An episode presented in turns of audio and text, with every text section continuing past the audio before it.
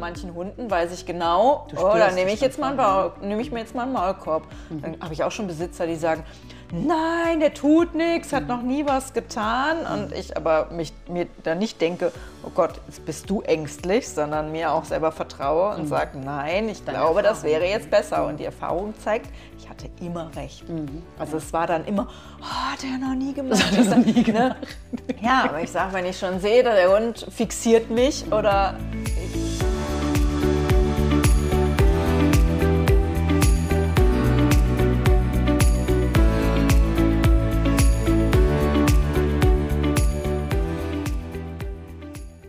zu unserem Podcast Tierische Gespräche mit Christine Neuner und Andrea Neumann. Ton und Schnitt Andreas Welter. Hallo Andrea. Hallo Christine.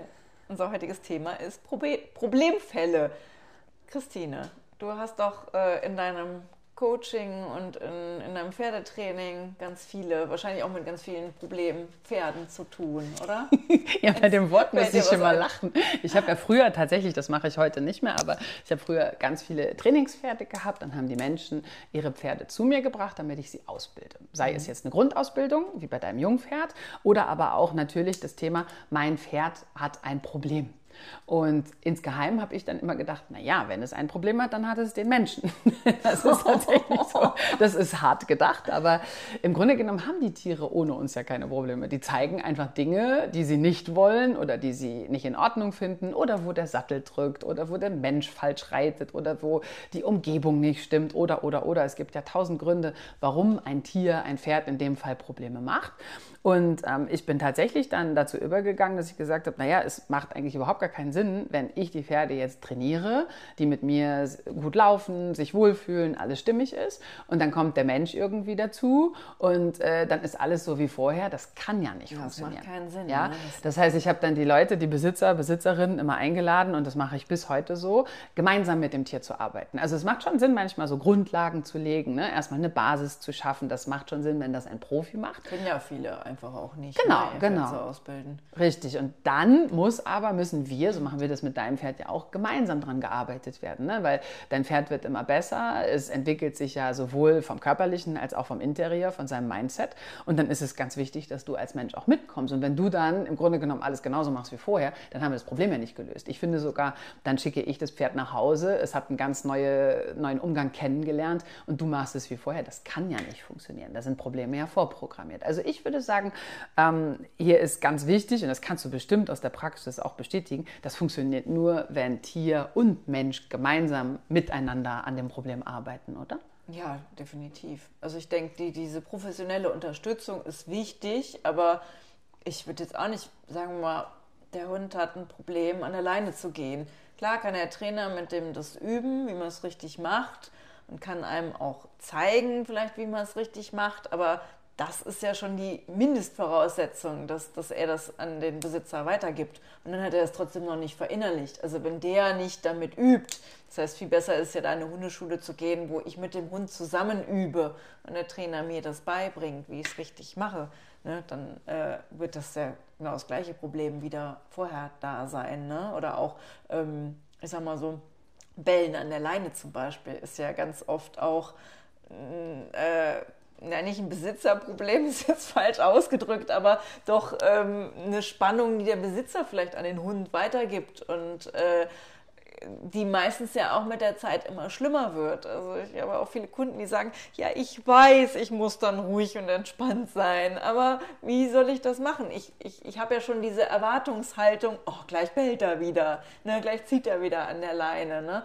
Das heißt, und da brauche ich ja dann Unterstützung, jemanden, der einen da runterholt und zeigt, wie ich mich auch selber entspannen kann, wie ich die Aufmerksamkeit von dem Hund erstmal selber bekomme, damit der sich da nicht so rein steigert. Ähm, und das, das geht ja nur gemeinsam. Also das würde ja überhaupt nichts helfen, wenn ich den einfach nur abgib und dann nachher genauso angespannt bin. Vielleicht bin ich ein bisschen entspannter, weil ich denke, okay, jetzt kann es, aber trotzdem äh, ist da ja noch das Grundproblem da. Ja, und als Profi gehst du ja, egal ob jetzt Hundetrainer oder Pferdetrainer, gehst du mit einer ganz anderen Haltung daran. Du bringst eine andere Kompetenz, eine andere Erfahrung mit. Dem Tier ist es in der Regel schon durch deine Aura völlig klar. Alles klar, da kommt ein Boss. Natürlich machen wir das, gar kein Thema. Da gibt es gar nicht so viele Fragen. Und was man, glaube ich, auch nie unterschätzen darf, du hast deinen Hund 24 Stunden bei dir. Wenn der einfach mal zu mir, also ich bin jetzt keine Hundetrainerin, aber theoretisch zu mir zum Training kommt, ja, ich diese Präsenz zeige, Technik, Methoden anwende und du dann wieder mit dem Hund nach Hause gehst, gehst, dann weiß der Hund zu Hause wieder genauso, wie du bist. Also du benimmst dich ja so wie immer. Ne? Du kannst ja nicht plötzlich in dieser halben Stunde ein anderer Mensch werden. Also du bringst ja dich mit.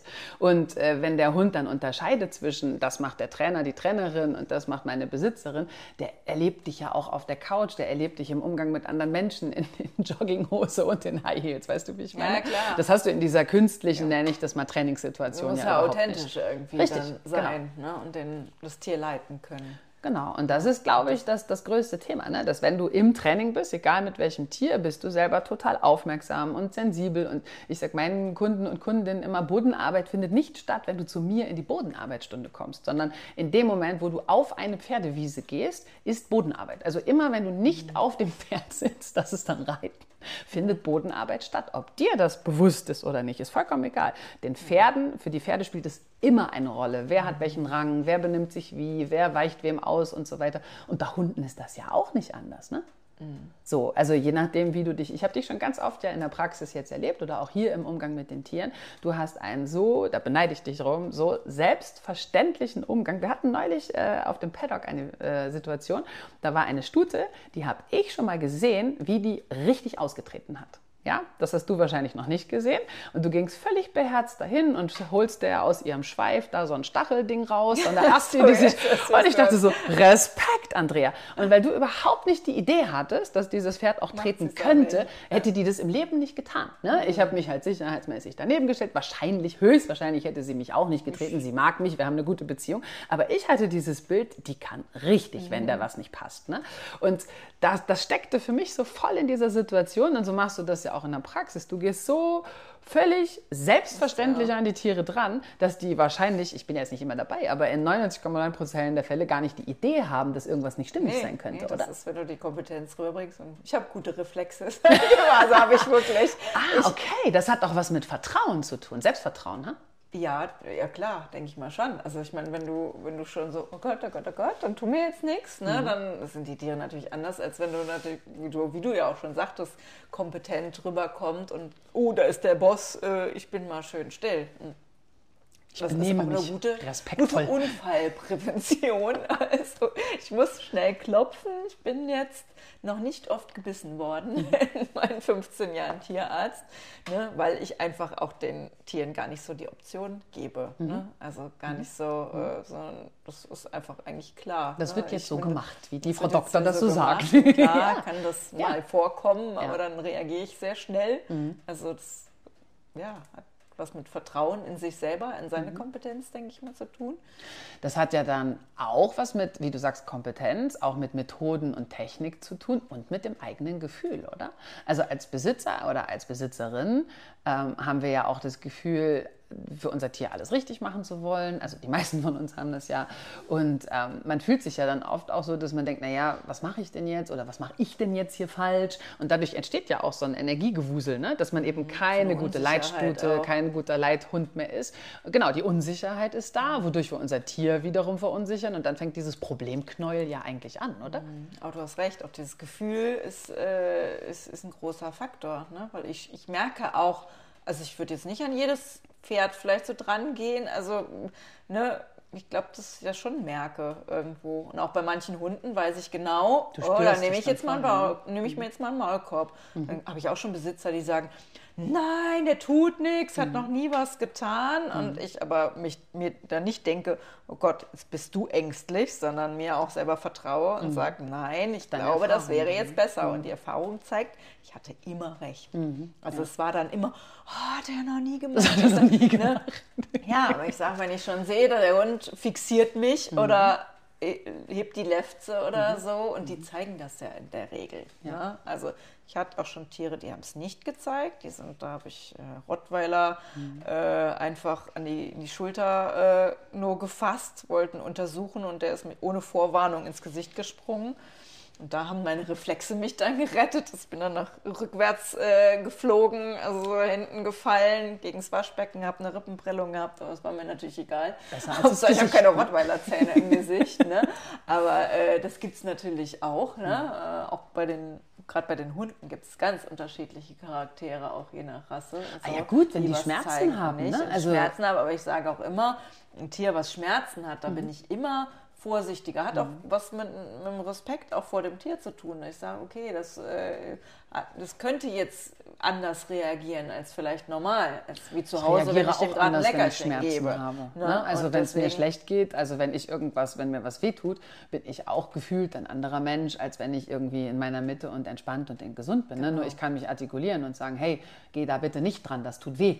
Ne? Und was sollen die Tiere Klar, anderes machen, genau. als sich physisch wehren, oder? Definitiv. Dann würde ich auch nie sagen, das ist jetzt ein Problemhund mhm. oder ein Problemtier, mhm. sondern das hat einfach vielleicht Schmerzen und verhält sich des, ja. es hat ein Problem und verhält ja. sich deswegen anders. Das heißt jetzt nicht, dass die Besitzer irgendwas falsch gemacht haben, äh, schlecht erzogen haben. Ne? Das kann natürlich immer sein, aber es muss nicht sein. Mhm. Gerade in der Tierarztpraxis sind viele kranke Tiere, die haben ein Problem. Ich finde es, glaube ich, voll wichtig zu unterscheiden, dass wir nicht sagen, das ist ein Problemtier oder ein Problemhund oder ein Problempferd, sondern andersrum, das Pferd oder der Hund hat ein Problem. Also das ist schon so ein Perspektivwechsel, finde ich. Und wenn wir sagen, da gibt es ein Problem, dann haben wir ja auch die Möglichkeit, uns damit zu beschäftigen. Ne? Wie wir vorhin schon gesagt haben, man kann zu einem Profi gehen, sich professionelle Hilfe holen, sei es jetzt ein Hundetrainer, Pferdetrainer oder was anderes. Auch der Tierarzt natürlich, in dem Moment, wo es ein physisches oder ein anderes Problem gibt. Ähm, und ich glaube, einem Problem, wenn wir mal kurz einen Exkurs ins Coaching machen, einem Problem liegt ja immer auch eine Lösung zugrunde. Also das Problem würde ja nicht existieren, wenn es nicht eine Lösung gäbe. Ja? Also du, für jedes, für jedes Problem gibt es eine Lösung. Ja, sonst gäbe es das Problem, Problem ja gar nicht. Sonst gäbe es das Problem gar nicht. Und wenn Problem, also das Wort, kommt ursprünglich aus dem Griechischen und es heißt ja Problem, das heißt für etwas, ja, sonst hieß es ja Kontrablem. also was ich sagen will ist, ist dieses, ne? dieses Problem zeigt sich, weil da ist etwas, sag ich mal, durcheinander geraten, aus der Balance geraten. Und dieses Problem bringt mich aber ja weiter. Ich setze mich mit anderen Leuten auseinander, mit Fachleuten. Ich setze mich mit mir auseinander, ich setze mich mit meinem Tier auseinander. Ich finde, jedes Problem beinhaltet eigentlich eine Herausforderung, sich weiterzuentwickeln und auch die Möglichkeit, wenn man sie denn annimmt, diese Herausforderung, aus diesem Problem etwas für sich zu machen. Also ich habe schon so viele Probleme in meinem Leben gelöst, dass ich sagen kann, ich bin voll problemkompetent. ja, und alle diese Probleme hätte ich gefühlt erstmal nicht gebraucht, weil man denkt ja immer so, oh, jetzt das auch noch. Ne? Ich weiß nicht, wie das bei dir mhm. ist, aber ich denke dann immer so, oh. Und wenn ich mich dem aber widme und mich damit beschäftige, steckt in jedem Problem ein unglaubliches Potenzial, dass ich mich weiterentwickeln kann. Und wenn jetzt mein Tier ein Problem zeigt, ne, also sei es jetzt, ne, darf ich deinen Arti kurz mhm. nehmen? Ja, ja so der mault da vorne immer so rum, ja, so mit seinem Mund, dann beschäftigt man sich damit, okay, was ist es für eine Rasse? Ah, er ist auch noch sehr hängstig. Dann stellen wir uns doch einfach nicht vor seine Nase, dann kann er auch nicht in uns reinbeißen. Haben wir das Problem ja vorerst mal gelöst. Ja? Und er mhm. kann sich auch weiterentwickeln, indem man das nicht mehr macht. Wenn man jetzt mal sagt, aber der beißt oder der schnappt, dann äh, haften wir ja dem Pferd das Problem an. Mhm. Ne? Wenn wir schauen, was ist denn da für eine Ursache und was können wir denn tun, damit dieses Problem nicht mehr existiert, dann ist dem Tier geholfen, ja? uns ist geholfen, das Problem ist erstmal gelöst und man kann sich, finde ich, einfach konstruktiv damit auseinandersetzen, mhm. als immer zu sagen, es gibt ja auch Leute, die finden ja auch für jede Lösung wieder ein Problem. Kennst du das auch? Mhm, ne, die ja. kommen wahrscheinlich dann zum x genau, Mal in die Praxis. Problem weg und dann kommt wieder das nächste. Ja, das ist ja gut, aber so, okay, die gibt es ja auch. Aber wenn wir jetzt mal davon ausgehen, dass ein Problem zu uns kommt, damit wir uns entwickeln können, finde ich, ist die Sichtweise gar nicht so schlecht, die oder? Die Sichtweise ist sehr schön, weil es ja auch äh, immer eine Chance dann ist mhm. und sehr offen und vor allem ja auch was mit Vertrauen daran zu tun hat, dass es immer eine Lösung gibt. Ne? Weil mhm. ich meine, normalerweise denkt man immer, oh, ein Problem, das ist sowas Negatives und was, oh, mir geht schlecht und ne, ich habe dieses Problem, aber das ist ja eigentlich, wie du sagst, eine Chance ist und es immer irgendeine Lösung gibt. Auch wenn man sie vielleicht nicht, eben, wenn man sie vielleicht nicht auf Anhieb findet und nicht direkt mhm. und vielleicht Umwege gehen mhm. muss, aber dass aber es immer eine Lösung gibt. Und Umwege erhöhen immer die Ortskenntnis. Ne? Also ja. wenn, du, wenn du Umwege, ja, das ist ja so. Ich habe schon durch, durch viele Probleme sind ja nochmal andere Probleme entstanden, aber dadurch habe ich ganz viele Menschen auch kennengelernt. Ne? Also wenn ich immer alles alleine könnte, dann brauche ich ja gar nicht in den Austausch gehen. Also ist doch cool zu sagen, hör mal, Andrea, hier, mein Hund hat folgendes Problem, kannst du mal schauen, ja? Und du hilfst mir dann und zack, so haben wir uns ja auch kennengelernt. Mhm. Oder? Ja. Ne? Dadurch entstehen ja auch Verbindungen, wiederum neue. Man lernt sich zu schätzen zum Beispiel. Ne? Und ich finde, dass, dass jedes Problem irgendwie auch was Schönes an sich hat, wenn man möchte. Manche Probleme sind ja auch so in so rosa Papier eingepackt und ein Schleifchen drum und dann machst du sie auf und da drin ist ein großer Kackhaufen. Da denkt man auch, naja, das Problem habe ich mir jetzt anders vorgestellt. ja.